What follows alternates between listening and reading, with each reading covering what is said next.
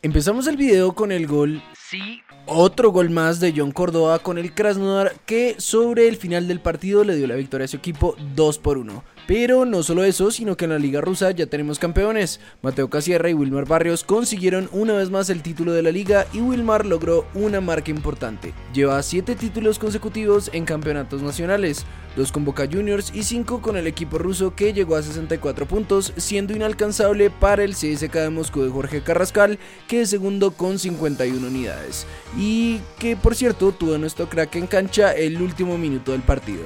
Sí, solo el último minuto. En Italia tuvimos duelo de colombianos entre el Atalanta que tuvo a Duan como titular y a Muriel en el segundo tiempo, ante el ayuda de Cuadrado que jugó todo el partido y que complicó a la diosa con la posibilidad de llegar a la Champions, pues los dejó sextos con 58 puntos, a 5 del Inter que por ahora es el último clasificado. Nos vamos a Portugal, pues aún no tenemos noticias claras de cuál será el futuro de Mateus Uribe. La Lazio y un equipo de Qatar son los últimos en mostrar mucho interés, por lo que su director técnico en el Porto, Sergio Concienzado, habló en rueda de prensa de la posible salida de Mateus.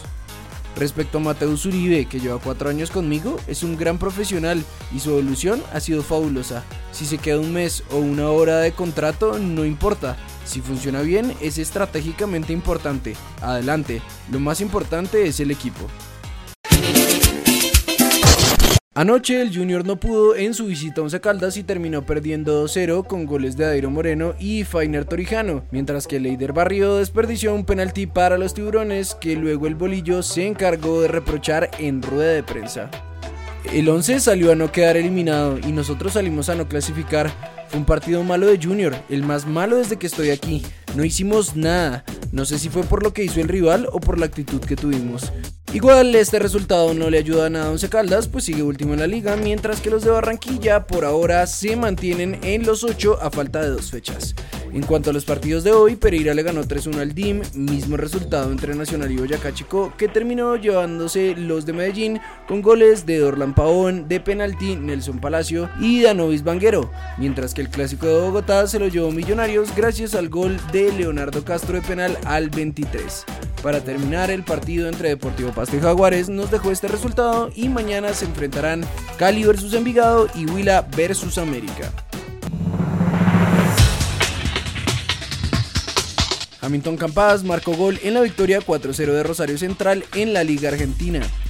Andrés Salazar visitó a Iago Falque luego de la lesión en el juego entre Nacional y América. Julián Quiñones y Camilo Vargas pasaron a los cuartos de final de la Liga MX.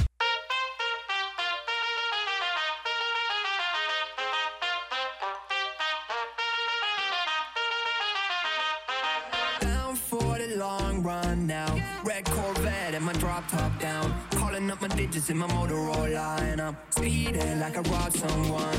Falling and I'm